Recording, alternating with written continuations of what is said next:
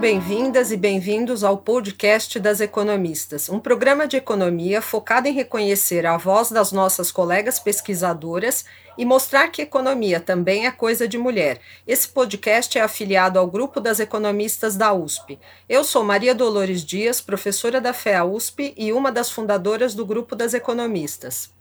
E eu sou a Laura Carpusca, sou pesquisadora de pós-doutorado da GV em São Paulo e sou uma pesquisadora associada ao grupo das economistas. A gente continua o nosso bate-papo sobre economia, aproveitando também para conhecer mais sobre essas mulheres e os desafios que elas encontraram nas suas carreiras. A gente também quer mostrar que a economia é uma ferramenta que nos ajuda a entender o mundo em que vivemos e pode ser usada para melhorar a vida das pessoas. Hoje nós vamos falar sobre história econômica, em especial sobre história financeira, e para isso a gente vai conversar com a Paula Vedovelli. A Paula é professora assistente de História na FGV em São Paulo. O foco da pesquisa dela é em História Financeira. Ela está escrevendo um, um livro que tem o título temporário de Brokering Capital, Latin American Public Credit at International Financial Markets.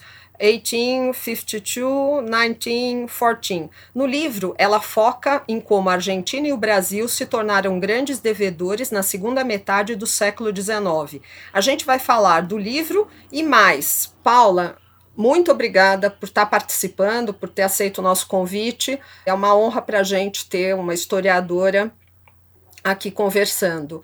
E a gente gostaria então de começar perguntando por que você decidiu fazer história e por que história financeira.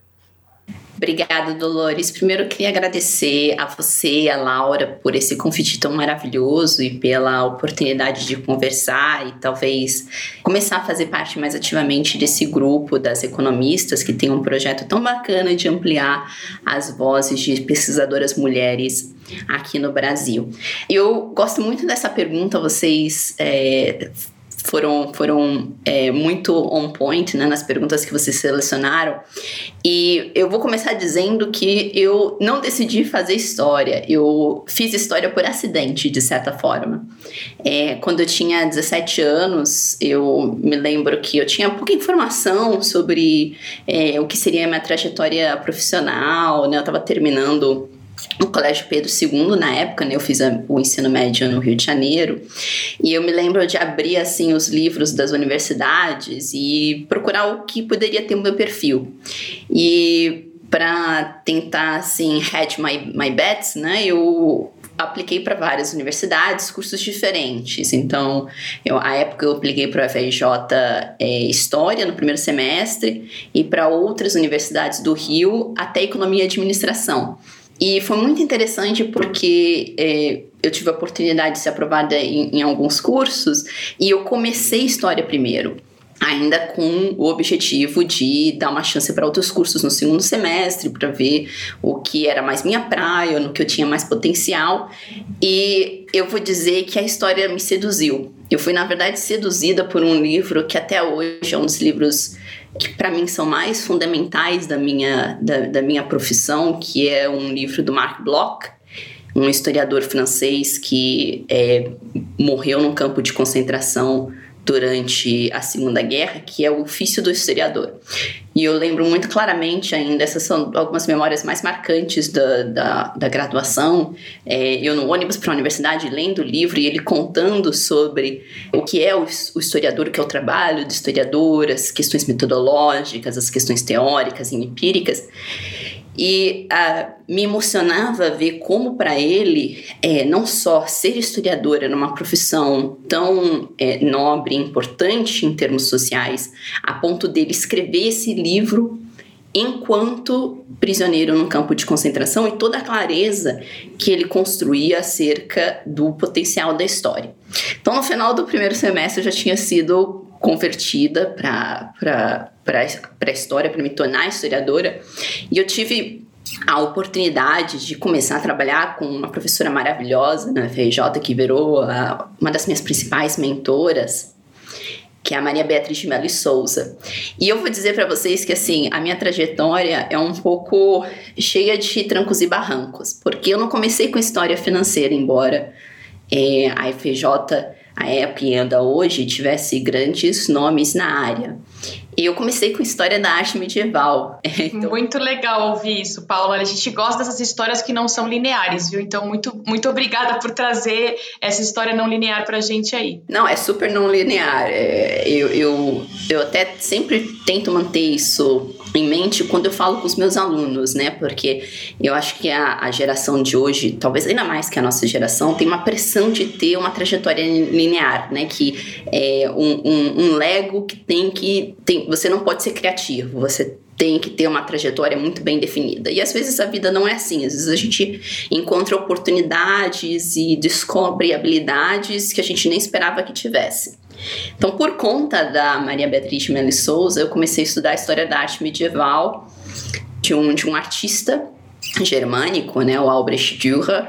É, então, eu estudava as gravuras dele do século é, 15 e 16. E esse foi o meu projeto da graduação, porque eu fui aluna de iniciação científica desde cedo. E foi aí que eu me apaixonei por, por pesquisa. Ah, então, para mim, pesquisa sempre fez parte da minha formação enquanto historiadora. E ao final do, da graduação de História, eu tive, tinha tido a oportunidade de é, fazer pesquisa com material é, original da Biblioteca Nacional, que foi também parte da, da, da minha, da minha formação.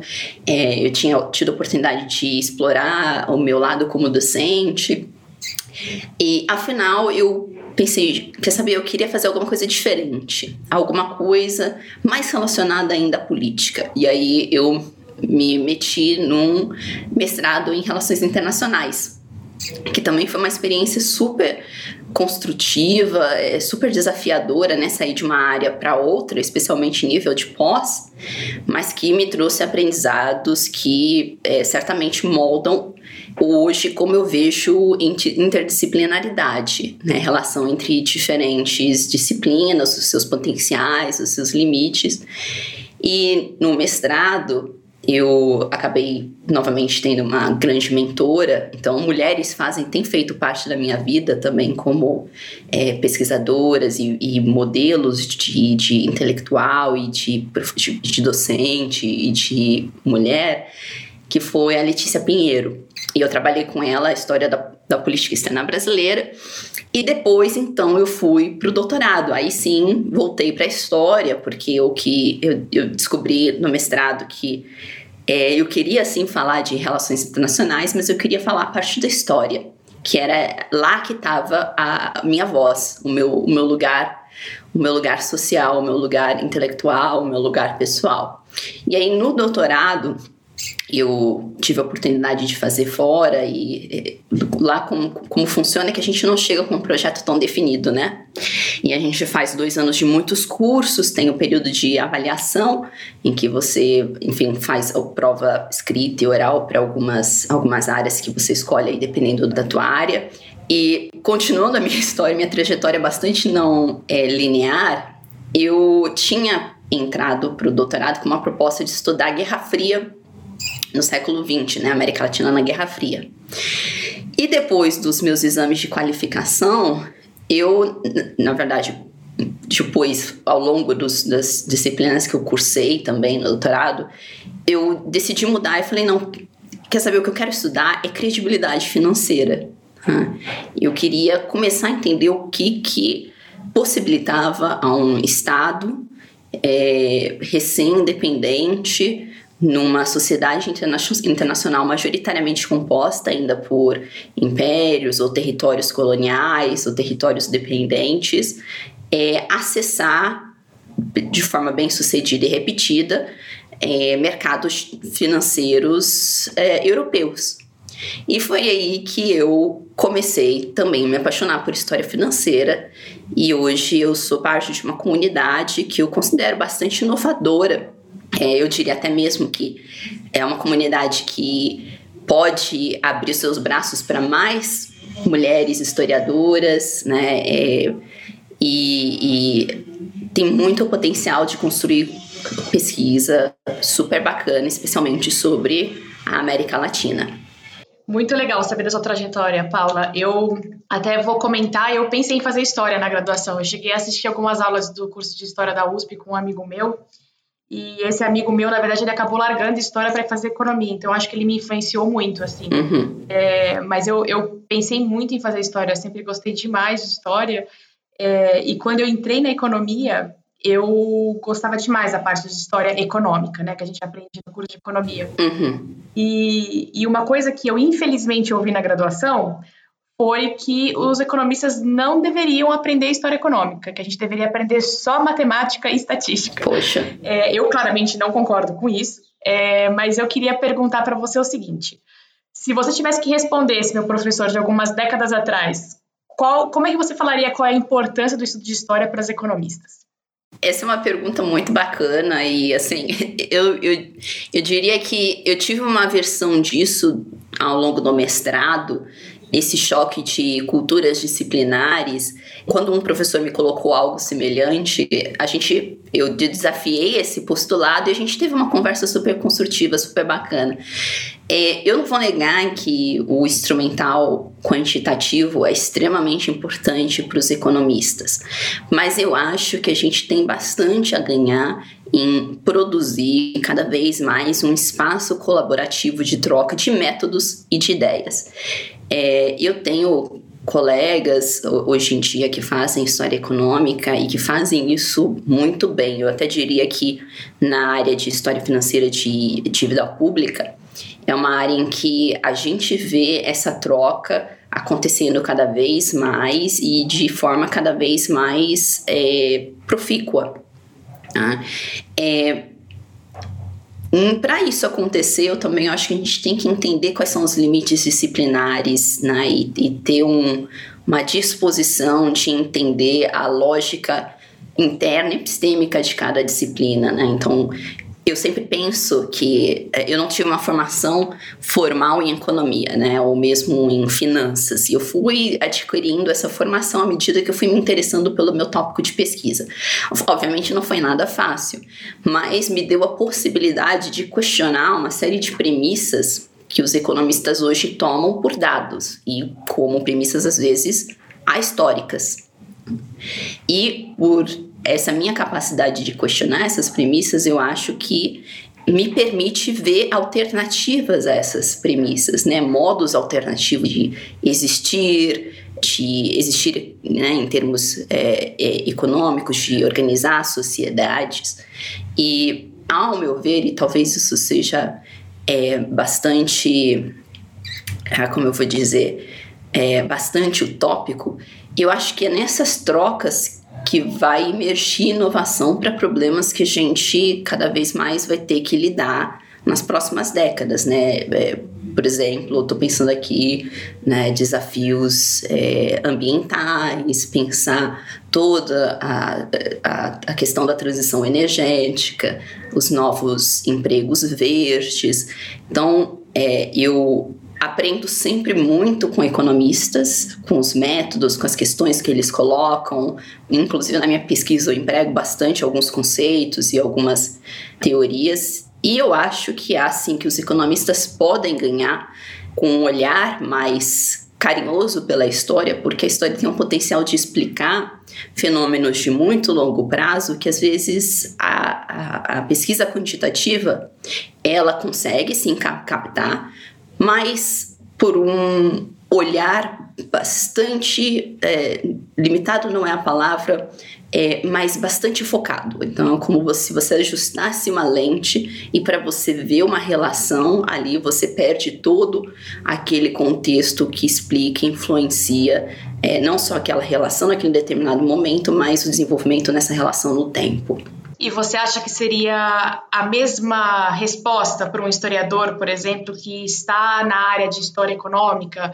Você acha que existe uma importância de ter algum conhecimento de economia para os historiadores? Eu acho que é, isso a gente tem visto muito na última década, que os departamentos de história, especialmente lá fora, que é, eu, eu, tive contato por conta dessa minha formação a, nos últimos anos, tem acordado para a necessidade de oferecer aos historiadores uma formação mais técnica, tanto em economia, em conceitos macro, microeconômicos, em teoria, quanto é uma formação quantitativa. a estatística básica, é, mesmo modelos econométricos. Só que essa é uma percepção que, digo assim, tem datado dos últimos é, menos de 10 anos, até bastante recente, mas que uh, o processo de adaptação é lento.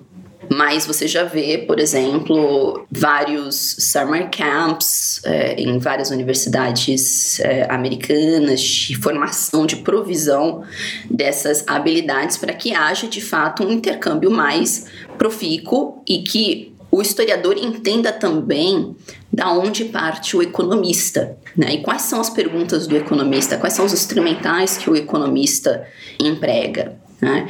Eu acho que isso tem ficado cada vez mais relevante por conta também da, da última grande crise financeira de 2008, que gerou, no âmbito da história, todo um novo olhar para é, a economia a economia, o sistema financeiro, o lugar do economista. E assim, eu adoro toda essa historiografia sobre a emergência do economista como especialista, né? A sua como especialista dentro de ciências das ciências sociais, mas também como especialista de política pública. E eu acho que essa demanda é cada vez maior mas que há um lag aí na capacidade dos próprios programas de pós de preparar os alunos. Eu tenho alguns colegas que estão é, terminando o doutorado agora e que são bem. É, é, eles têm essa ciência, essa preocupação clara da necessidade de trabalhar com esse instrumental e eles estão correndo por fora. Né? Mas essa é uma geração que eu até diria para você, Laura, que ela não se define per se como os historiadores econômicos, né? Que eles não são necessariamente, não estão olhando necessariamente para cliometria, né? Mas eles, eles querem ver economia como um elemento específico, mais parte de fenômenos sociais complexos, né? Então, eu, eu acho que a gente tem aí o potencial de ver essa geração se consolidando e criando pontes, pontes produtivas entre a história e a economia nos, em ambos os lados. Muito legal isso que você falou, Paula. Eu recentemente ouvi o podcast da, do Rui Tavares, que é um historiador e filósofo, né? E ele fala, ele fala um pouco de economia em alguns momentos, né? E ele fala que é a memória que nos faz humano, né? A capacidade de contar histórias, né?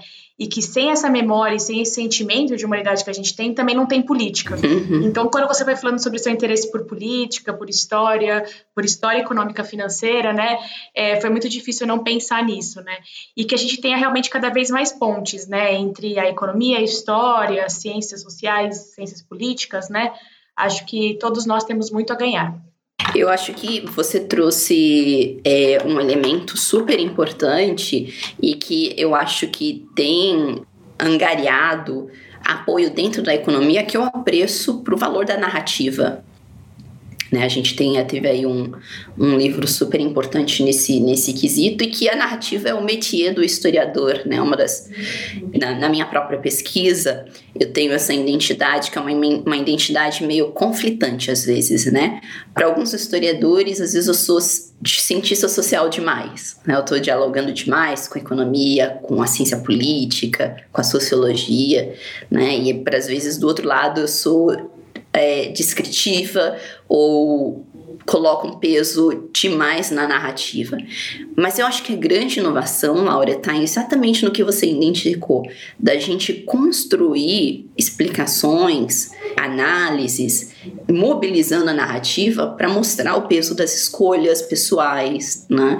O peso, é, por exemplo, estou pensando aqui num, num, tema sobre desigualdade, né? Como que é, políticas públicas ao longo do tempo promovem ou reduzem desigualdade, como que isso afeta a vida das pessoas no dia a dia, como afeta a vida material das pessoas. Aí eu estou pensando história, é, história cotidiana ou como afeta a formação de cidades. Estou pensando em história urbana ou como afeta a relação entre o homem e o meio ambiente. Eu estou pensando em história ambiental. Então eu acho que é justamente nessa tensão que pode sair o que é criativo, o que é inovador e de repente até vislumbres de algo que, que pode vir a ser, né, como soluções para problemas né, que a gente enfrenta hoje, que estão um pouco além, talvez, é, da nossa capacidade atual. Legal mesmo essa, né, essa conversa nossa metodológica, mas aí eu queria voltar um pouco é, para a questão é, mais da pesquisa na área de mercado financeiro, que vem, de modo geral, ficando cada dia, né, se tornando cada dia mais impessoal. Como é que a história avalia esse movimento? Seria positivo? Tá, essa é uma pergunta também é, é super atual e importante.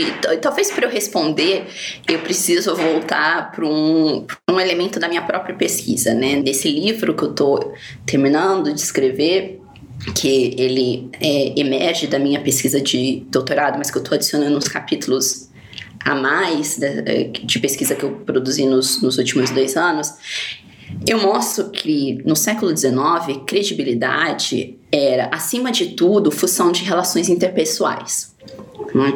E para a gente entender isso, para os historiadores que me, me perdoem, né, mas a gente não tem a percepção de que as dinâmicas de dívida soberana no século XIX eram muito distintas do que a gente conhece mesmo no século XX, porque a gente não tem, por exemplo, né, as, as agências de. É, as credit rating agencies, né, agências de é, aferição de, de crédito, a gente não tem essas organizações intergovernamentais como o FMI para mediar relações entre credores e devedores soberanos na iminência de um default.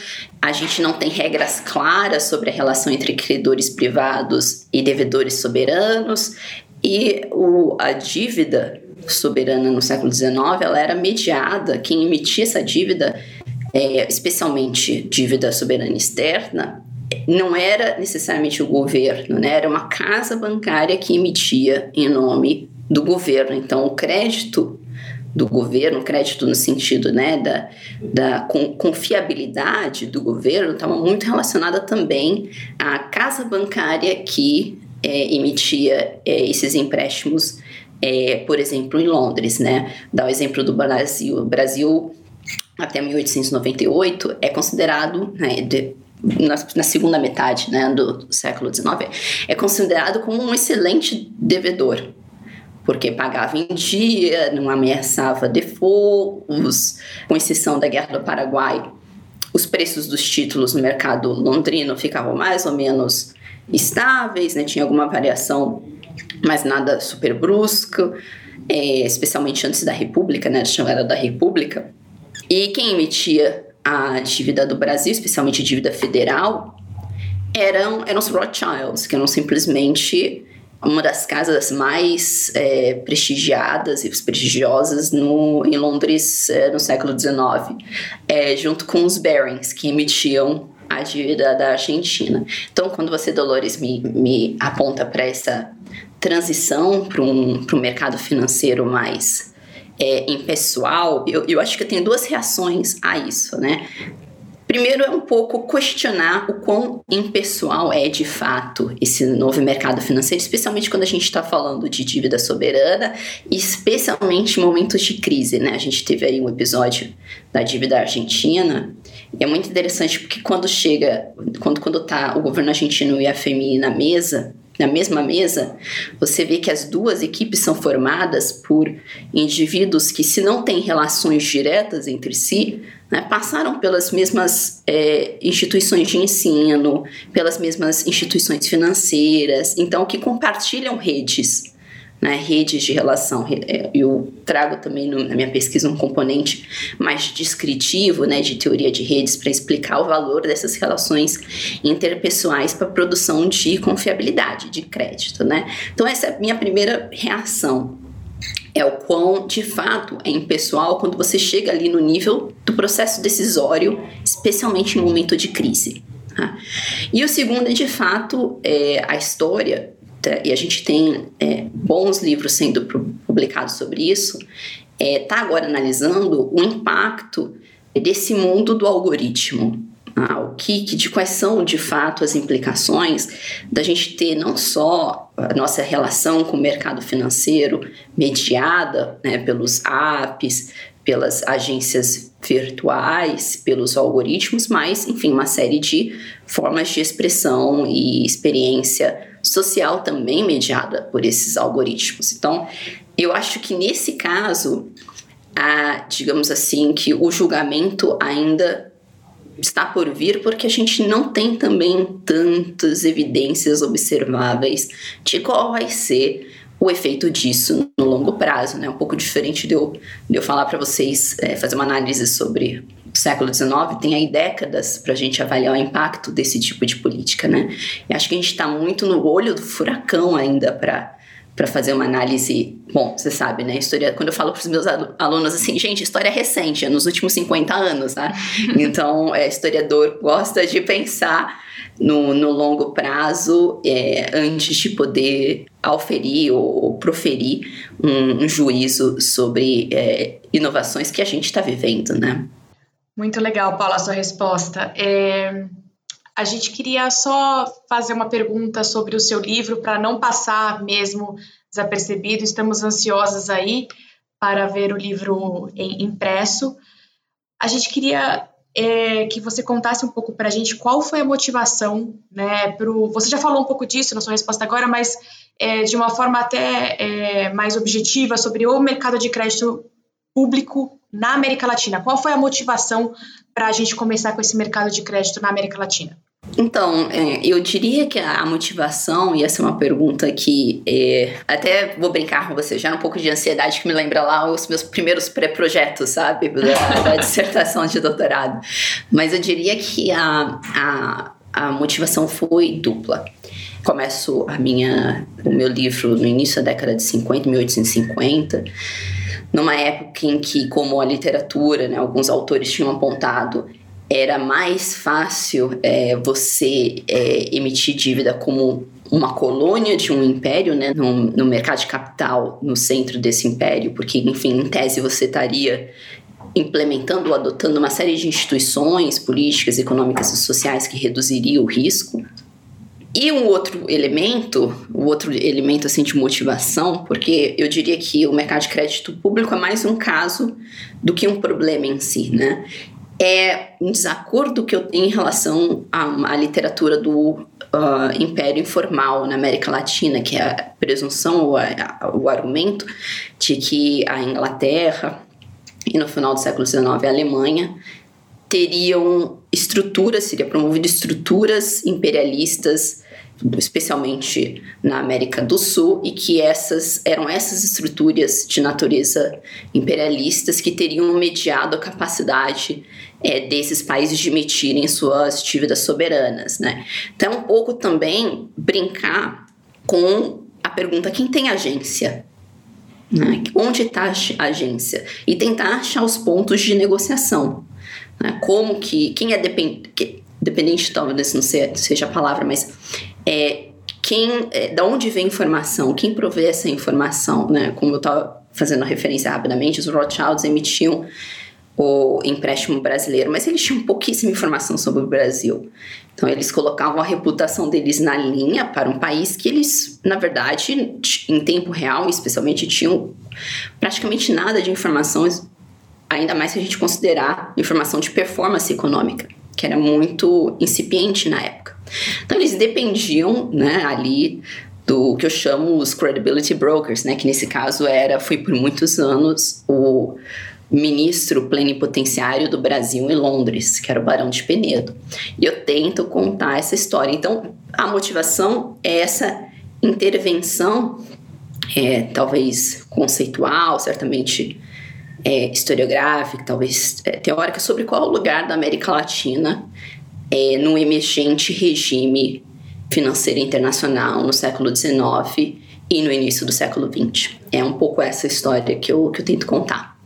Estamos ansiosas para ler o livro impresso mesmo. Acho que as nossas ouvintes também, depois da sua descrição. Muito obrigada por ter feito um, um, resumo bem resumido do seu trabalho. Ficou, ficou muito legal. Que bom. E a gente queria, na verdade, encerrar com uma pergunta que a gente gosta bastante e que, segundo as nossas entrevistadas, é uma das mais difíceis de serem respondidas. É, Paula, se você pudesse voltar no tempo, o que, que você falaria para a jovem Paula? Eu adoro essa pergunta, porque eu acho que eu lido sempre com essa pergunta quando eu converso com os meus alunos. Porque eu, às vezes eu penso assim, o que eu gostaria que alguém tivesse me dito quando eu tinha idade deles? Hum? E claro, obviamente as experiências são diferentes, o, o tempo é diferente, os desafios deles são diferentes.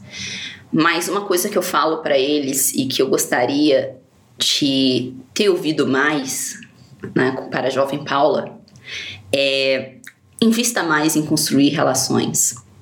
Invista mais em construir relações de amizade, de mentoria, de colaboração, é, de ajuda. Construa redes, né? construa pontes nessas redes que, assim, parece. É, eu não sei nem como explicar isso, é, é, banal mesmo, né? O pessoal diz cheesy, porque é um pouco o que os meus credibility brokers faziam, né? Eles construíam redes, eles construíam pontes. E o que eu tento falar para os meus alunos hoje é, especialmente o trabalho de pesquisa, ele nunca vai ser um trabalho solitário se você trabalhar para envolver pessoas, para envolver é, grupos nesse trabalho, porque se ele for solitário, talvez ele não valha tanto a pena. Né? A capacidade, a qualidade desse trabalho também poderia ser melhor se a gente incluísse outras vozes. Né? Então eu diria isso para a jovem Paula, né? É, apesar da sua timidez, apesar da sensação de que a gente não, não, não sabe o que está fazendo, arrisque e invista nas relações. Muito legal. Eu acho que a gente nunca tinha ouvido essa introspecção. Gostei muito. É, fiquei muito feliz de você ter participado do nosso podcast, Paula. Foi muito rico. A gente falou de história, de metodologia, intersecção de disciplinas, é, introspecções pessoais na nossa carreira e na nossa vida pessoal. Foi muito, muito rico mesmo. Muito obrigada por ter aceitado o nosso convite e por ter participado aqui com a gente hoje. Muito obrigada mesmo, viu? Foi um grande prazer. É, esse, esse é um, é um meio fantástico. Vocês fazem um trabalho maravilhoso. Toda a minha admiração e foi uma honra. E um abraço aos ouvintes. E a gente fica por aqui. O podcast das economistas continua em alguns dias. Assine nosso feed para você saber quando a gente vai subir mais um episódio. O podcast é uma produção afiliada ao grupo das economistas da USP. A Laura Carpuz e a Paula Pereira são as coordenadoras do podcast. E os demais membros do Comitê das Economistas são a Fabiana Rocha e a Maria Dolores Dias. Nosso produtor de som é o Fernando Iani, cantora Flávia Albano, trompetista Alan Marques, designer Tatamato. E a nossa entrevistada hoje foi a Paula Vedovelli. Muito obrigada e até o próximo podcast das Economistas.